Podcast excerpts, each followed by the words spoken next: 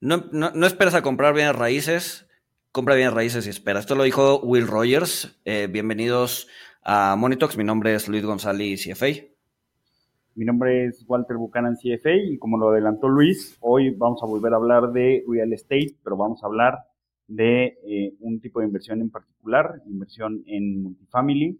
Eh, y pues para hablar sobre este, este tipo de inversiones, contamos con Laura María Elizondo, eh, Lala, que Lala es Managing Partner de Tule, Capital, que es una empresa de inversión en bienes raíces con base en Austin. Eh, está enfocada en invertir en propiedades comerciales en mercados emergentes en Estados Unidos, principalmente en Texas, Arizona y Florida. y pues bueno, a la fecha Lala ha invertido en más de 2.500 puertas de manera indirecta y de forma directa también. Eh, y pues bueno, esto es para personas que buscan obtener eh, beneficios de inversión pasiva en bienes raíces sin complejidad de operarlas. Lala tiene un MBA de Babson College y cuenta con más de 15 años de experiencia en desarrollo de negocios internacional, habiendo trabajado en empresas como PepsiCo y Pernod Ricard. Eh, además, Lala pues tiene amplia experiencia fundando y operando empresas en el rubro restaurantero y de servicios, lo cual permite llevar la habilidad de gestión de proyectos a las propiedades en las que Tule Capital invierte. Además de todo esto, Lala es ángel inversionista y es miembro activo de los fondos 500 eh, Startups y Angel Hub Ventures. Eh, también es columnista en El Financiero y co-host de Escalables Podcast. Sin más, comenzamos.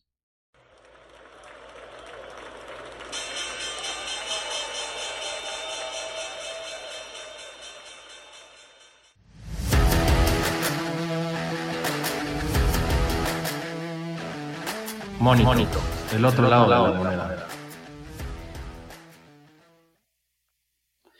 Bueno, mil gracias por estar aquí. Eh, ya, ya teníamos tiempo planeando esta, esta plática. Eh, y bueno, no, no, no, sé si para empezar nos puedas platicar un poquito. Ya habíamos hablado con, con Jorge Combe de, invertir en real estate en general, eh, pero no sé pues cómo nos puedas introducir a las inversiones en multifamily. ¿Qué es un multifamily para empezar y cómo, cómo es que uno puede invertir en un multifamily? Gracias, Walter. Gracias, Luis. La verdad es que estoy muy contenta de, estar aquí con ustedes. Soy fan de su podcast. Te decía el otro día que me encantan las jam sessions. Me, hacen. Literal, me, me, baño con los audífonos escuchándolos porque aprendo y aparte me divierto. Entonces, muchas felicidades. Estoy encantada de ser, de ser parte de este proyecto. Bueno, eh, pues primero que nada, eh, sí, multifamily eh, es, habla específicamente, se habla específicamente para el mercado de Estados Unidos. Es la inversión en propiedades inmobiliarias de departamentos en Estados Unidos. Son los típicos departamentos cuando vas en el freeway en Estados Unidos, en cualquier estado, que ves departamentos, edificios de departamentos a veces son de dos pisos, de tres pisos, dependiendo del mercado en el que estés esas son las propiedades de multifamily. Son propiedades, se considera un multifamily cuando es arriba de, y se, propiedad, se considera como inversión comercial de real estate en Estados Unidos cuando es arriba de cuatro unidades. Entonces, eh, lo que hacemos nosotros en Tule Capital eh, lo que vengo haciendo yo desde el último tiempo es, es juntar capital de diversos inversionistas, de gente que quiere tener los beneficios de real estate de forma pasiva sin tener que lidiar con el tema de tener un, un tenant o una, un rentero y con los temas de mantenimiento y con los temas de la operación de, un edificio. Entonces, eh, en, Tule lo, lo, que hacemos nosotros es que a través de investigación, eh, de partnerships con diferentes personas que se dedican a eso acá en Estados Unidos, adquirimos propiedades, se les agrega valor, es decir, eh, vamos remodelándolas conforme pasa el tiempo de tal forma que el inmueble se va apreciando. Este, además de la apreciación natural que se da en bienes raíces, es una apreciación forzada que se da al inmueble. Las propiedades se adquieren ya dando un cash flow, o sea, dando, ingresando rentas. Eh, y a lo largo de cierto tiempo, según se ha definido en el plan de negocios, se vende la propiedad y se regresa la inversión a, pues a los inversionistas, ¿no? Se regresa el retorno, obviamente, se vende el edificio ya con un mayor valor, con esta apreciación forzada de la que te platico, ¿no? Es, es un vehículo, me imagino, eh, o sea, la, forma en que el inversionista entra, eh, me imagino que es a través de, un fondo de private equity, eh, por lo que dices, o sea, no, no tiene la propiedad directa del inmueble. Eh, o sea, me imagino, se hace, se hace un fondo donde tienen un, general partner, limited partners, eh, y todo, todo se compra, o sea, todo lo compra el fondo y lo administra el fondo. ¿Es correcto lo que estoy diciendo? Sí, completamente correcto. Lo que hacemos nosotros como administradores del fondo General Partner es que primero encontramos eh, la propiedad. No es una propiedad que normalmente, y por eso la importancia del tema de las relaciones con los brokers comerciales acá en Estados Unidos y con los diferentes grupos, si es una propiedad que está fuera de mercado, ¿qué significa? Que no esté publicada en el, en el listing, este, en las plataformas. Digo, puede ser que esté publicada, pero de preferencia son propiedades que llegan a nuestras manos eh, por una labor ardua de mercadotecnia y de relaciones. Y estas propiedades nosotros vamos con el banco, este, se presenta un plan de negocio, se revisa la oportunidad en la propiedad, eh, conseguimos, nosotros ponemos el, dinero para, para poder poner bajo contrato la propiedad. A veces se compite contra otros grupos que están en el mismo rubro de, de inversión multifamily.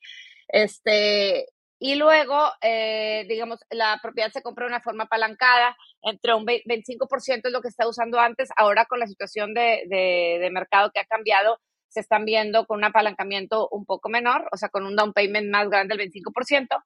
Eh, y luego, ese porcentaje además se calcula cuánto te va a costar la renovación, o sea, un CAPEX, un capital expenditure, cuánto le vas a meter para poder renovar el edificio, este, conforme, para que conforme se vaya venciendo cada renta de cada departamento, eh, le, vas, le vas haciendo upgrades, ¿no? O sea, si tenía alfombra, le quita la alfombra y le pone la duela, si tenía, eh, si tenía, no sé, digamos, appliances que son más antiguos, le pones uno más nuevo, le pones el backsplash o la parte de atrás en la cocina, etcétera.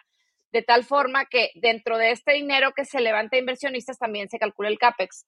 Y, em, y nosotros como General Partners ejecutamos ese plan de negocio. Entonces, son dos figuras que hay que entender primero. La del General Partner, que somos los que aseguramos el crédito, investigamos, identificamos un mercado que esté, que, donde, donde haga sentido esta inversión, formamos relaciones con corredores locales para poder llegar a estas oportunidades únicas, em, negociamos los términos y el precio de venta de la propiedad, aseguramos el préstamo con el banco, ponemos el earnest money, que es un dinero que se tiene que poner a fuerza upfront totalmente que se puede perder para poder poner la propiedad bajo contrato. Este, se hace el due diligence de la propiedad, o sea, antes de cerrar, ¿por, qué literal, se puede dinero? Sí, sí. Ahorita como ha cambiado el mercado y ya no hay tanta competencia. Estoy hablando que el año pasado había una, y esto pasó también en single family home, no nada más en multifamily acá en Estados Unidos, que el mercado de bienes raíces en Estados Unidos iba para arriba, entonces todo el mundo estaba comprando. Eh, tú pones un earnest money que es para pagar los estudios, este, para asegurar que nadie más puede revisar en ese periodo que lo tienes bajo contrato, nadie más puede revisar el edificio, ¿no? Para tú hacer tu due, diligence. Si hay algo que sale en ese periodo que no te gusta y que ves que no va a hacer sentido, pierdes ese dinero.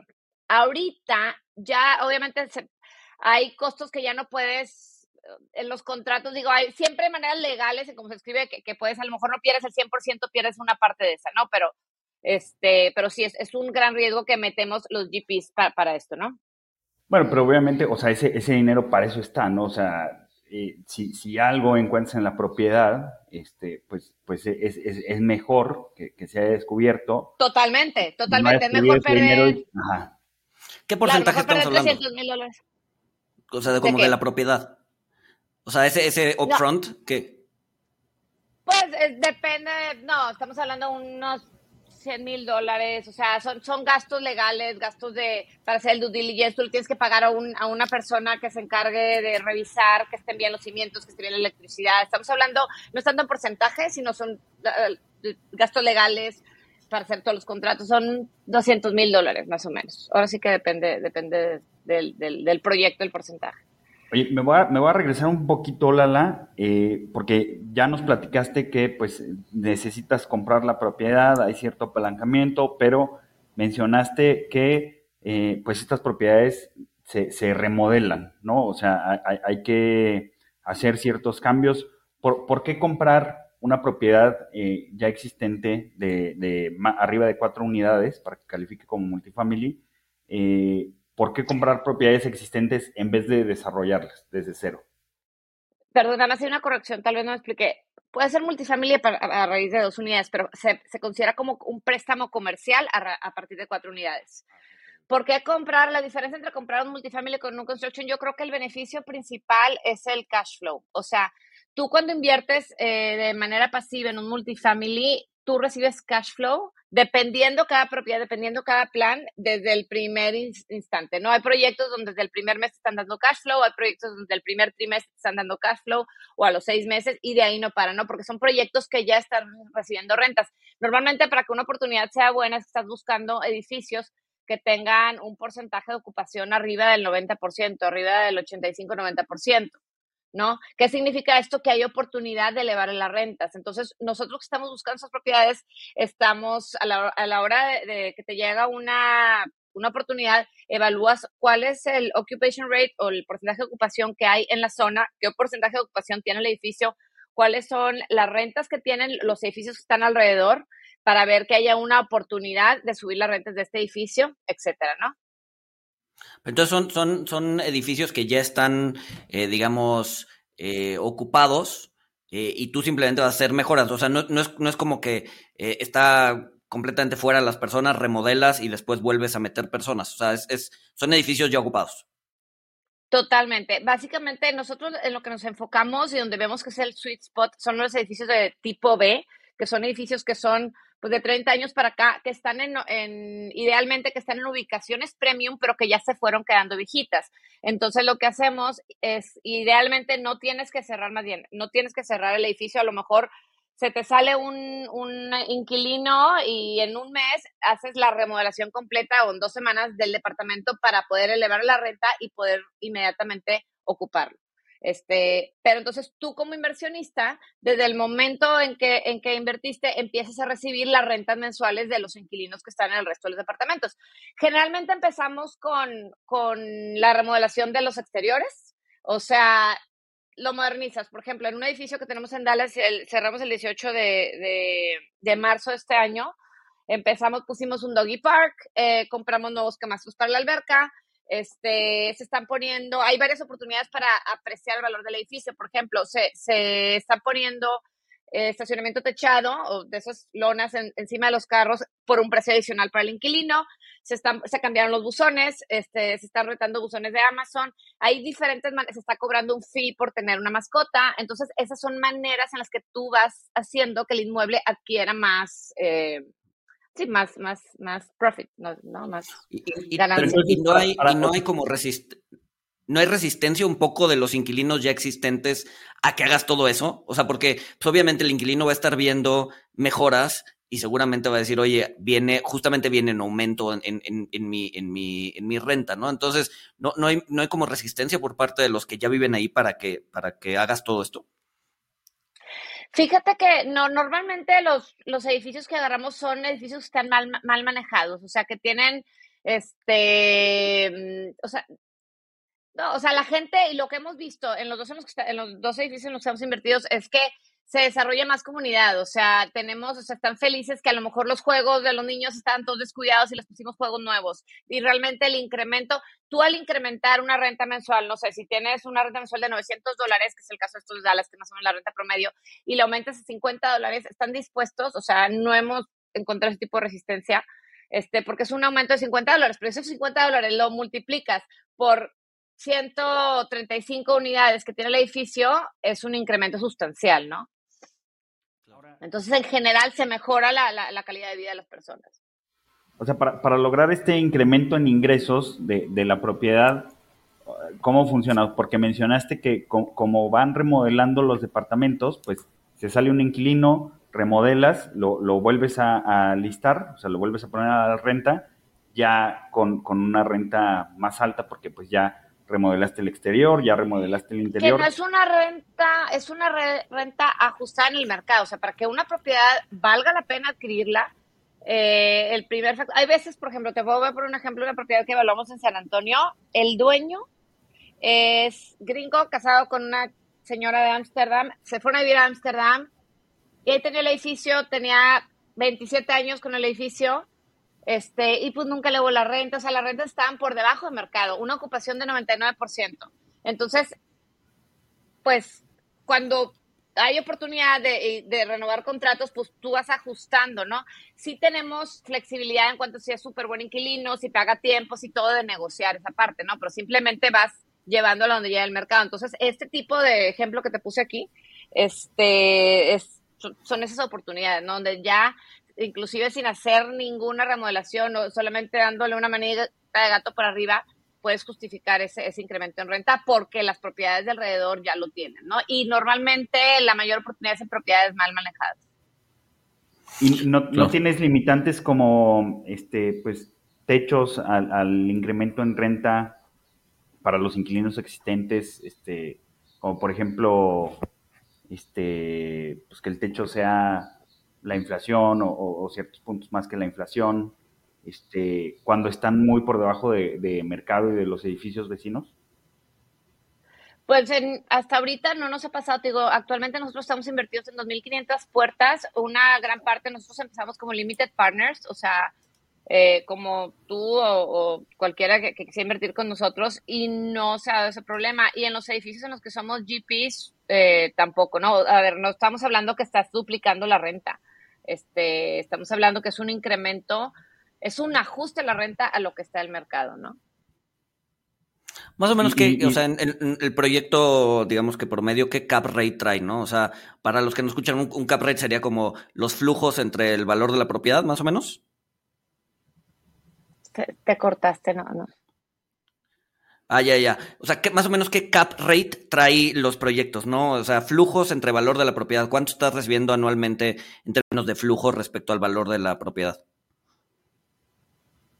Sí, bueno, si estamos hablando de, eh, ah, flujos, nosotros ofrecemos al inversionista, normalmente los proyectos traen un cash on cash, que es el dinero que se va recibiendo con las rentas, en promedio de un 7%. Los deals que estamos viendo últimamente con estos cambios de mercado está bajando a un 6% promedio. Los primeros años, los primeros años eh, normalmente es más pequeño este flujo, porque es cuando se requiere la mayor inversión de CAPEX, ¿no? Y ahorita todos los deals que estamos hablando últimamente se están protegiendo, nos estamos protegiendo por el tema de la situación de la incertidumbre que hay ahorita en el mercado, ¿no? Y es para asegurar tener el suficiente cash en el banco para, para hacer las, las, remodelaciones, ¿no? Eh, pero el retorno de la inversión al final del periodo, que normalmente son periodos de 3 a 5 años, es un, estamos calculando retornos anuales eh, promedio del 10, en el pasado, los últimos tres años, se vieron retornos de 20, 23%, ¿no? Pero ahorita realmente los planes como están son arriba del 15%. Eh, por ejemplo, un último proyecto que, que de hecho se, suscribió literal en 24 horas con un grupo con los que estamos asociados en Phoenix, este, está, está proponiendo un 19% de, de retorno del total del proyecto. Un cash on cash del 7% con un retorno total del 19%. Este retorno al final del proyecto ya, el 7% ya va incluido ahí, ¿no? Del cash on cash. No sé si contestas tu pregunta. Sí, o sea, esto, es, las rentas más la apreciación que tenga el inmueble, ¿no? Correcto. Y, por ejemplo, o sea, comentaste que eh, pues parte de, la inversión eh, se hace con financiamiento, o sea, se hace, se hace metiendo apalancamiento, metiendo un, crédito con el banco, eh, donde nos dijiste que el, down payment era 25%, que pues bueno, ahorita ya, ya lo subieron un poquito, pero ¿qué, qué, qué tanto o, cuál es el apalancamiento normal eh, cuando, cuando se invierte o, de quien está invirtiendo en un multifamily? Este, ¿Se apalancan 50%? ¿Se apalancan más? No, este lo normal y revisando los últimos cuatro años, cinco años en la industria, pues 20 años es 25%. Últimamente, estoy hablando los deals que han salido a raíz de junio, julio de este verano, hemos visto, hemos evaluado que están eh, con un down payment de un 30-35%, inclusive visto hasta el 40% para, para poder eh, sopesar esa parte de, de, las altas tasas del banco, ¿no? Porque obviamente ahorita eh, se ha, digamos que, enfriado un poco la situación de, de la compra en multifamily y en, todo en general, porque la gente está esperando a ver qué, qué va a pasar con estas tasas. Entonces están protegiendo para no para que el deal haga sentido, eh, no, le, no, le meten pues un down payment tan bajo, ¿no? Como, como, como estaba antes.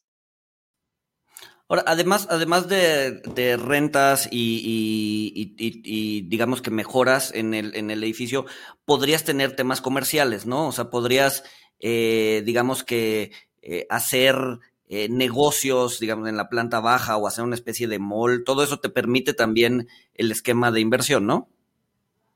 Completamente, o sea, de hecho, en las propiedades que son del tipo C, que son propiedades todavía más viejitas, este, y a lo mejor en zonas un poquito más marginadas, eh, algunos velos tienen, está el tema de la lavandería, que cobra, puedes cobrar por eso, este, y sí hay propiedades de uso mixto. Nosotros a, la fecha no hemos invertido en ninguna, en propiedades de uso mixto, pero sin duda es, es este, es, es, una forma de, creativa de, de poder de poder tener más inversión. Otra forma que tampoco, y yo creo, la verdad es que he evaluado como diferentes maneras de, invertir acá en Estados Unidos. Yo personalmente, antes de invertir en multifamily, empecé a hacer flips, flip and fix, fix and flip, este, que es, eso es básicamente comprar una casa eh, viejita, remodelarla y luego venderla. Es básicamente lo que hago con los departamentos, es lo que hacía en los flips. Es, en San Antonio, es donde estoy asociada con una persona, llevamos este, ya bastantes flips hechos. Entonces, regresando a tu pregunta, ah, que una manera también creativa, que yo creo que van a ser formas creativas de resolver este tema de que ahora, por las tasas como están, te está costando un poco más caro eh, comprar el edificio eh, es inclusive asignar algunas propiedades, unos departamentos para STR, que es Short Term Rental, que básicamente rentar en, Airbnb, en VRBO, y meterle eso dentro de la administración de, del edificio, ¿no?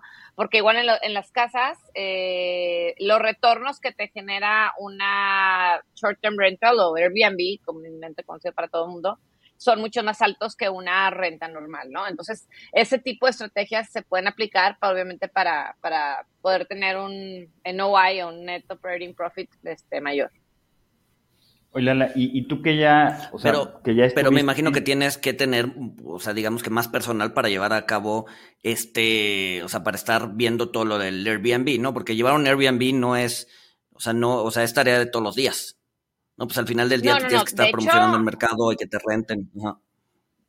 No, claro, no. Ah, la verdad es que a mí es lo que me encanta de este asset class. Multifamily es un tema, es un trabajo en equipo. O sea, estamos hablando que cada propiedad que adquirimos somos varios grupos que nos juntamos. Entonces, un grupo se especializa en el tema del levantamiento de capital, otro grupo se especializa en el tema del asset management. Este, puede haber una tercera persona que es la persona que trae el deal sobre la mesa y por eso se trae, se, se gana un porcentaje del general partnership. Entonces, la persona que se encarga del asset management contrata a un property manager. y el property manager es el que se encarga de toda la administración. Esta idea que te digo yo de STR es porque es un tema que, que, que me gusta y es otra manera en la que hoy en día, si hay algunos multifamilies que hacen eso normalmente, eh, eh vaya, hoy en día no, se estila tanto en un plan de un multifamily común, no está metido eso, pero es una forma creativa en lo que personalmente, como me gusta el tema, se pudiera, se pudiera generar más, eh, mayor flujo, mayor, sí, mayor flujo de dinero, pero sin duda con una persona encargada del property management de estos STR, ¿verdad? Oye, Lala, ¿y tú que ya estuviste como inversionista en, o invirtiendo en, single family, o sea, haciendo, haciendo el flipping, eh, y ahora, o sea, también ya estuviste eh, como inversionista pasiva en multifamily, eh, como, como general partner también en multifamily. ¿cuál, es la, ¿Cuál es la ventaja de, multifamily sobre single family? O, o, también, pues, ¿cuál, ¿cuál es la ventaja de single family contra, contra multifamily? Mira, la verdad es que todo depende del perfil del inversionista que sea. La principal ventaja que yo veo como inversionista en multifamily contra el single family es el tema que es un asset class muy bondadoso en el sentido que si llegara a haber una crisis como hubo en el 2008, este, que mucha gente perdió sus hogares, al final del día las personas van a necesitar un lugar a donde vivir. Entonces, eh, es muy noble en ese sentido, ¿no? También, por ejemplo, ahorita que las tasas de los préstamos eh, a la gente, o sea, están muy elevadas, la gente está esperando a comprar. Entonces, están, o sea, están, están quedándose en la renta de sus departamentos. Además, algo bien, un factor súper importante es que tú como dueño puedes controlar el valor de las rentas. En un single family, el valor de la, de la propiedad está dado por eh, las propiedades que están a su alrededor, los comparables. Entonces, si la casa de tu vecino la vendieron súper barata por la situación que quieras, eso te va a afectar el valor que tiene tu casa, ¿no? En el multifamily, sin duda, afecta al alrededor, pero tienes más control, porque tú controlas la renta. Estamos hablando de un edificio de 250 apartamentos, donde tú tienes cierto nivel de renta, tú puedes controlar, tienes un poquito más de ejecución en el sentido de cuánto vas a cobrar la renta, porque tu comparable son los departamentos de al lado que están en tu mismo edificio, ¿no? Entonces, principalmente por eso lo, lo veo, digamos, en estos momentos, eh, creo que es un, un asset class mucho más resiliente. Oye, pero a ver, uh, regresándome un poquito, un poquito más. Eh, cuando tú entras a comprar un edificio de 250 departamentos, ¿es, un, ¿es un único dueño o cada quien es dueño de su departamento? Y si cada quien es dueño de su departamento, ¿cómo, cómo haces la compra? ¿no? Porque siempre, siempre he pensado, por ejemplo, aquí en México tienes edificios de 50 a 100 departamentos, cada quien entra y compra su departamento y tiene 100 dueños. ¿no? hacer una mejora en un, o sea, pasan, es un edificio nuevo, ¿no? Por ejemplo, pero pasan 10, 20, 30 años, intentar hacer mejoras y poner de acuerdo a 100 dueños, se vuelve complicadísimo, ¿no? O sea, en realidad, cuando compras un departamento en uno de ese tipo de torres, para mí, siento que estás comprando un problema más que un activo, ¿no? Sobre todo si te lo llevas a muy largo plazo. Entonces, como único dueño del edificio de 50 departamentos, pues tiene sentido porque pues, tú puedes tomar las decisiones de hacer las mejoras, no tienes que lidiar con nadie más. Pero un en un edificio que tiene 100 dueños, ¿cómo le haces, no? Esa es una pregunta y la otra es, si llegas a esos edificios y le compras a cada uno su departamento o es eh, o, compras a, un único dueño. Precisamente en el, lo común es comprar a un único dueño que administre el edificio. Eso es lo común. Precisamente en este edificio que adquirimos en Dallas en el marzo pasado, eh, es un edificio de 150 unidades, adquirimos 128 y ya adquirimos 10 más que son 138 y esto nos da un porcentaje mayoritario del HOA que es el Homeowners eh, Association, y eso nos permite hacer los cambios necesarios. Pero es un caso muy particular, de hecho, batallamos ahí un poco ahí en la, en la el levantamiento capital por ese detalle, por el detalle que tú comentas, ¿no?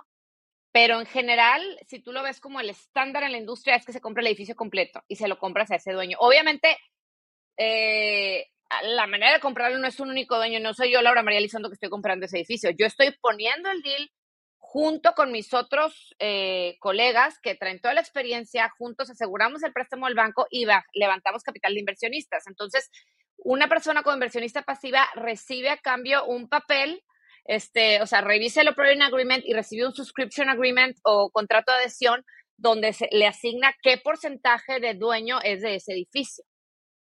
¿No? Sí.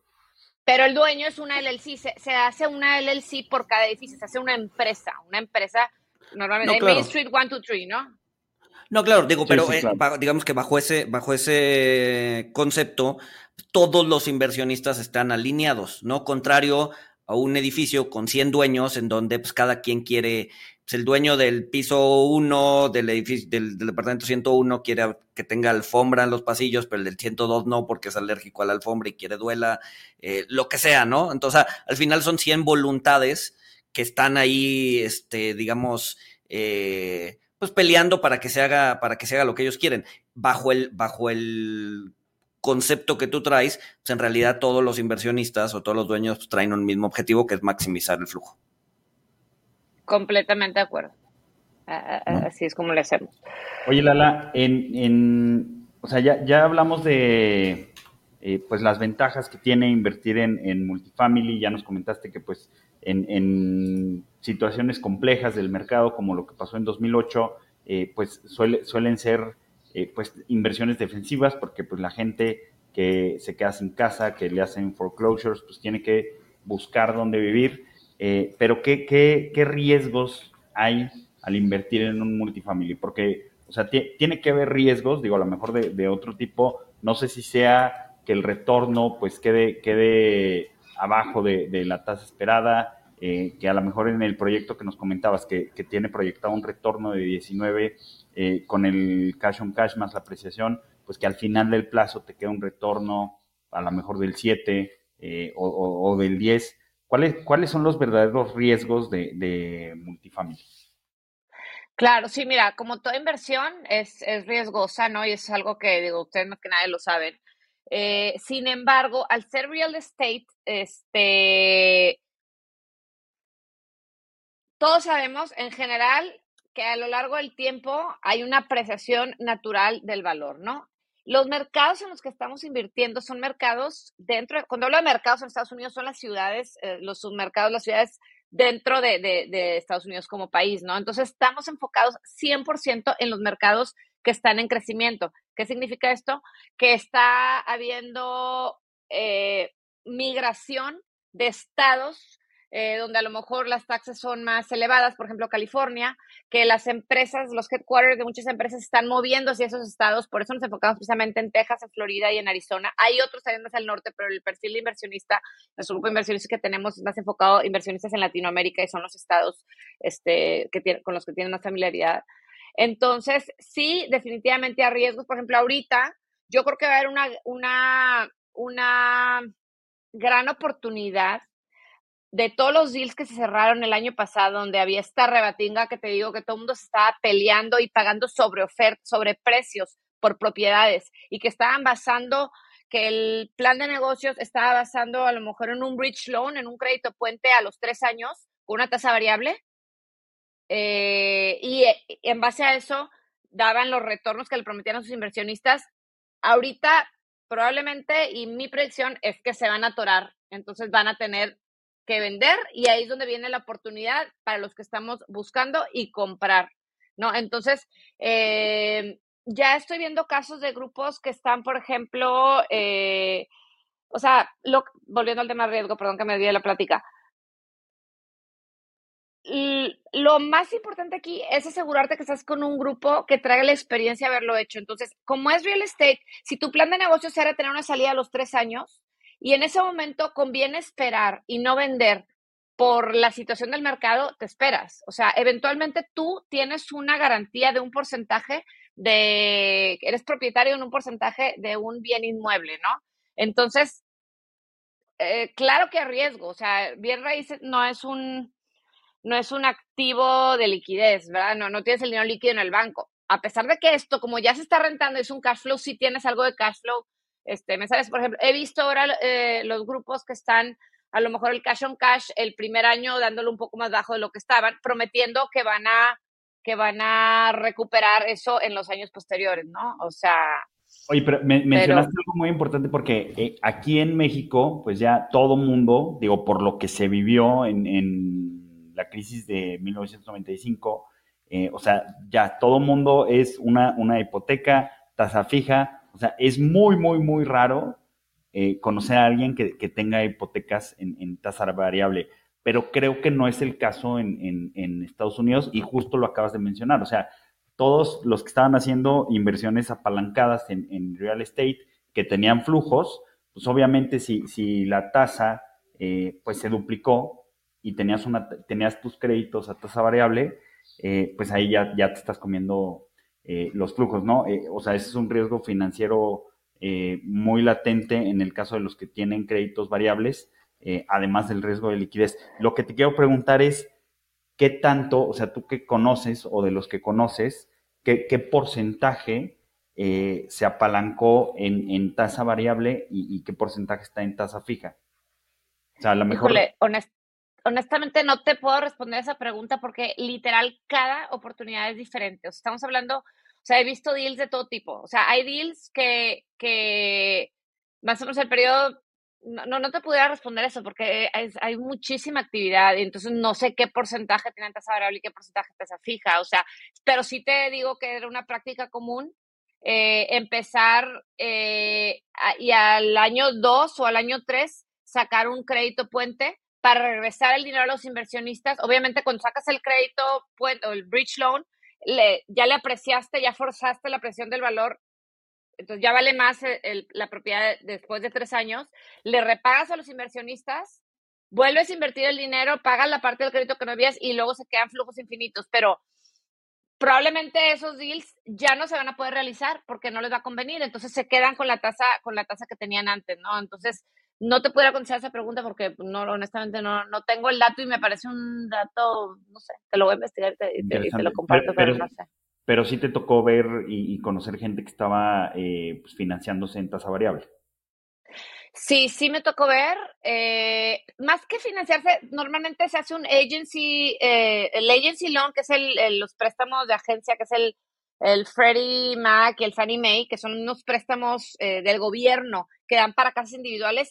Los mismos existen para multifamily. Entonces son esos créditos y me tocó ver más que tenga la tasa variable al principio que para el crédito puente estaba fijado una tasa variable. No tanto que, no tanto que empezaba en el crédito con, un, con una tasa variable, ¿me explico? Sí, sí.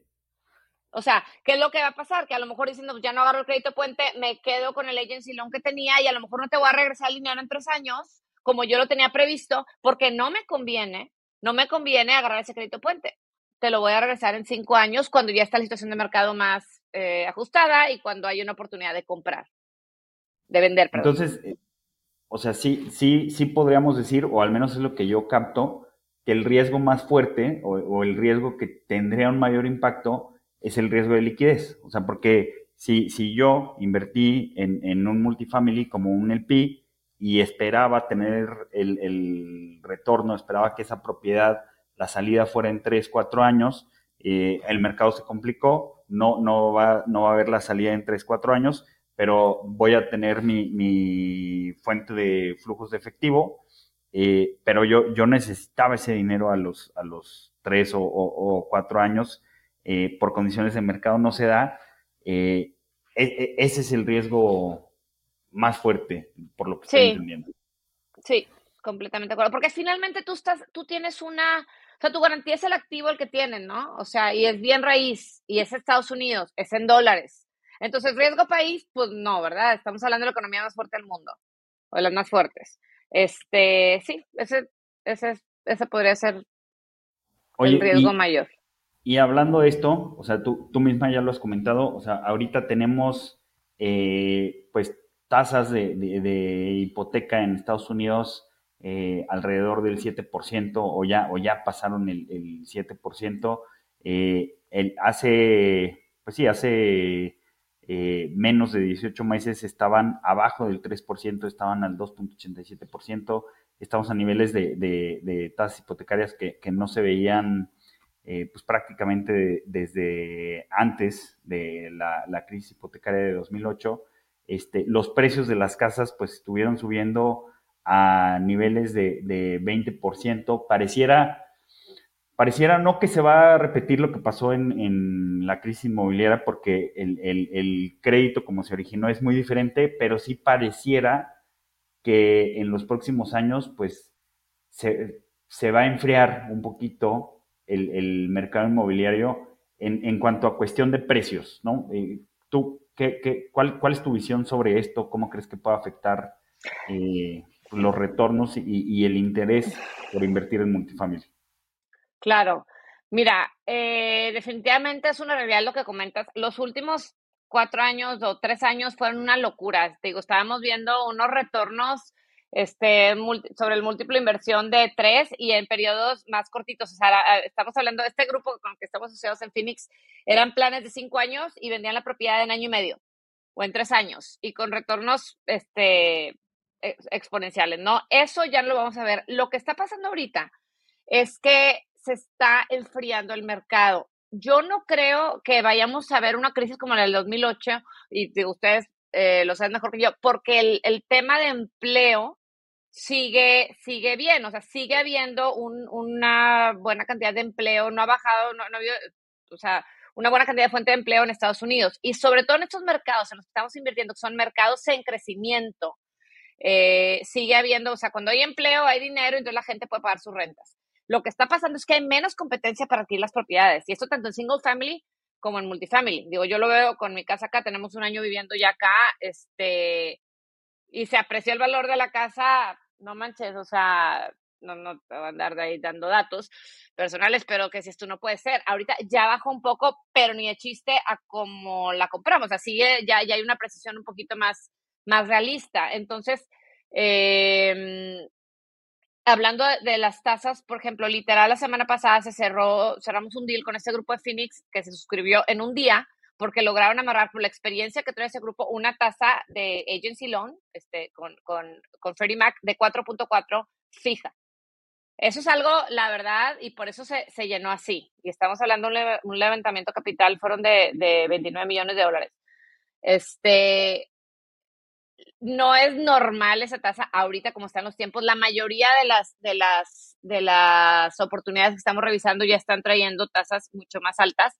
Eh, pero todo depende de la manera de ser creativo para compensar ese, te está costando, nosotros como GPs nos está costando más el, el, comprar el bien inmueble por la tasa más alta, pero, pero todo depende de cómo esté estructurado el, el, el, deal, ¿no? Este, yo creo que ahorita, por ejemplo, este grupo eh, el año pasado realizó 16 inversiones, eh, 16 adquisiciones. Este año, la de la semana pasada, fue la onceava. O sea, sí ha estado más lento, sí se está desacelerando, es una realidad, pero todos sabemos que en tiempos de crisis se dan oportunidades. Este, hay una frase, ya voy a sacar aquí mis, mis frases eh, motivacionales de, de, Jim Rohn, ¿no? que dice eh, algo así como que no es el soplo del viento, sino el ajuste de las velas lo que determina la dirección de la vida, ¿no? Entonces, eh, y también es, muy, es bien dicho en real estate que dices tú, pues hubiera invertido ayer, hubiera invertido hace tres años. O sea, créeme que yo cuando compramos esta casa dije, no manches, o sea, ¿cómo no la compré hace dos años? Ahorita valdría este, un 40% más.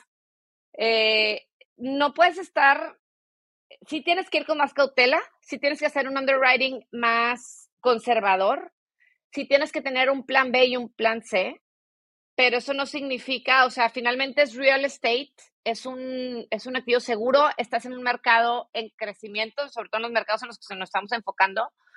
Eh, yo creo que más que nada es, es, fijarte en eso y sí, sí se está enfriando, sí se está enfriando este, todo el tema real estate. En mi opinión, eh, simplemente es, o sea, es el mercado, sube y baja, son ciclos, son ciclos que hemos visto y al rato va a volver a subir, me explico. Oye, Lala, sí, claro. como, como, como general partner, bueno, a ver, eh, eh, me imagino que hay fondos más grandes que otros, pero, un, un, o sea, ¿con qué, ¿con qué capital podrías empezar a hacer eh, esto que tú haces? Esa es una. Y dos, como, como LP, ¿cuánto es el ticket mínimo para entrar al fondo? Mira, eh, depende el proyecto. O sea, depende, porque estamos hablando, cada proyecto está estructurado diferente. Nosotros en Tule, el ticket mínimo que manejamos son 50 mil dólares. Sin embargo, hay proyectos que son de 100 mil dólares, ¿no? Como el PI. ¿Cuál fue tu otra pregunta del General Partner?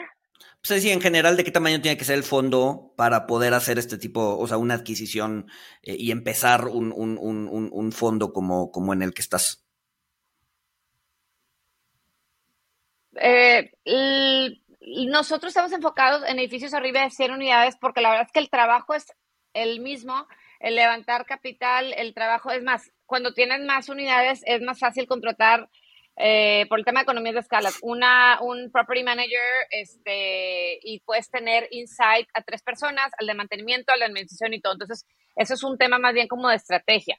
Este, pero sí, como inversionista pasivo, nosotros manejamos un ticket mínimo de 50 mil te puedo decir que en general lo que veo son mínimos de 100 mil.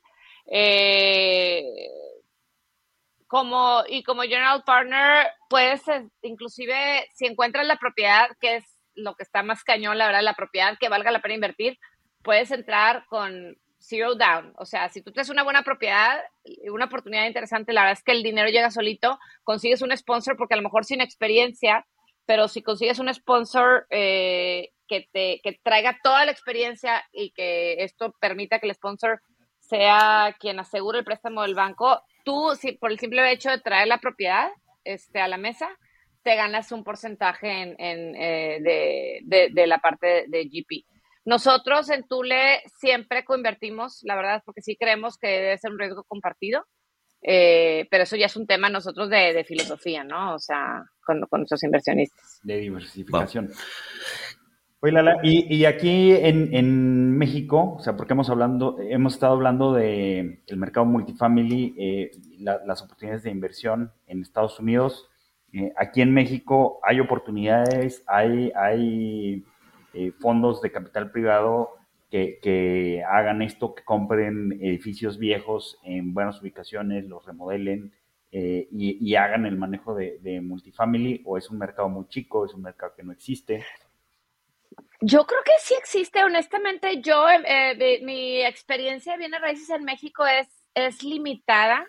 Lo que sí te puedo decir es que me parece más seguro en Estados Unidos es muy común, porque aparte acá es muy fácil. Si alguien no te paga la renta, si alguien tiene tres meses de no pagarte la renta, las leyes están dadas para que, mira, o sea, es, muy sencillo eh, eh, aplicar el tema de, la evacuación de la persona, ¿no? Siento que en México eh, pudiera ser más complicado, pero sí, sí hay, yo, supongo que sí, hay gente que, que, lo hace. Aquí en Estados Unidos el tema del syndication es bastante común y no nada más para multifamily, se hace también para propiedades de, aquí está pues, muy de moda las propiedades de storage, este, que son bodegas, de la gente le gusta tener sus cosas guardadas y está cañón porque pagan, pagan renta de 150 dólares al mes por tener todas sus chivas ahí guardadas y luego regresan en 10 años y nada de lo que tienen ahí guardado les sirve, pero, pero es otro mercado interesante. Ahí está el mercado y todo es, y todo funciona con, con esta estructura de, de syndication, ¿no? De los LPs y de los GPs. Eh, como que es muy fácil eh, y es muy común acá en Estados Unidos, en México no, no, no se pudiera haber otras complicaciones, en mi opinión. Sí, claro, como, como lo que comentas de... no, pues inclusive las tasas de préstamo del banco, o sea, aquí, ok, sí, estás viendo, digo, te platiqué este deal de los de, de Phoenix que cerramos que estaba en 4%. Ok, a lo mejor voy a tener una tasa de 8%. En México la tasa de interés es más alta, entonces ya desde ahí también complica un poquito más la situación. Eso no complica, es diferente.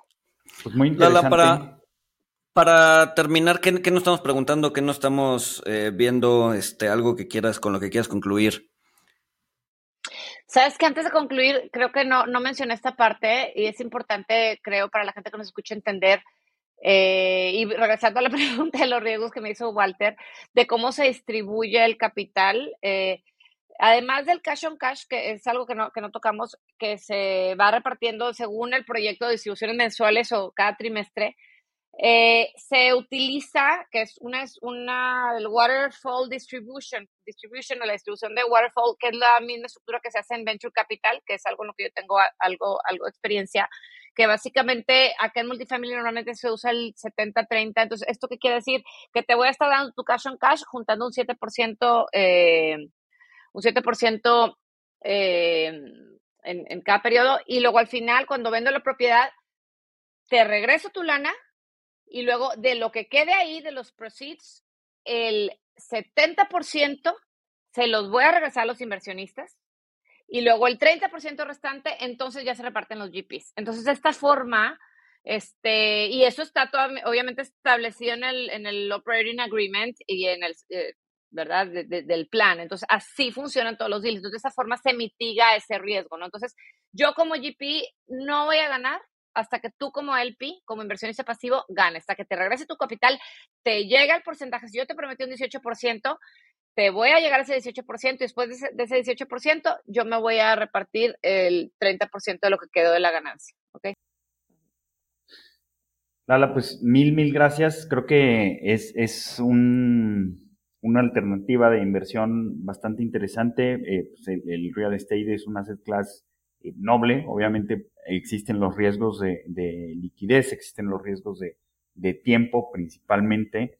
Este, pero pues creo que, creo que es eh, súper interesante y, sin duda pues va a ser muy interesante ver cómo evoluciona en, los próximos años o de cara a los próximos años con, todos los retos que, que tiene. No, hombre, gracias a ustedes, la verdad es que encantada. Eh, lo que necesiten me pueden encontrar, eh, todas mis redes soy como Lala Elizondo. Eh, Tule.capital es nuestra página web donde se pueden meter ahí un poquito a llenar estas oportunidades. Normalmente por las regulaciones de la SEC, de la Security Exchange Commission, no se pueden mercadear abiertamente, para tener acceso a estas oportunidades, eh, tienes que, tiene que haber una relación previa con la persona. Entonces, eh, con mucho gusto me pueden mandar un WhatsApp, 81 20 44 40 20 mi celular de WhatsApp mexicano, este, o ahí en la página hay datos de contacto para establecer una llamada y encantada en lo que les pueda agregar valor, no necesariamente para multifamily, pero para todo el tema de bienes raíces en Estados Unidos, ahorita es mi mero mole y me encanta, la verdad, entonces, este, fascinada de, estar aquí con ustedes y de poder, espero haber agregado algo de valor y de conocimiento a tu audiencia y a ustedes. Sin duda, pues mil gracias Lala eh, y nos escuchamos el siguiente miércoles.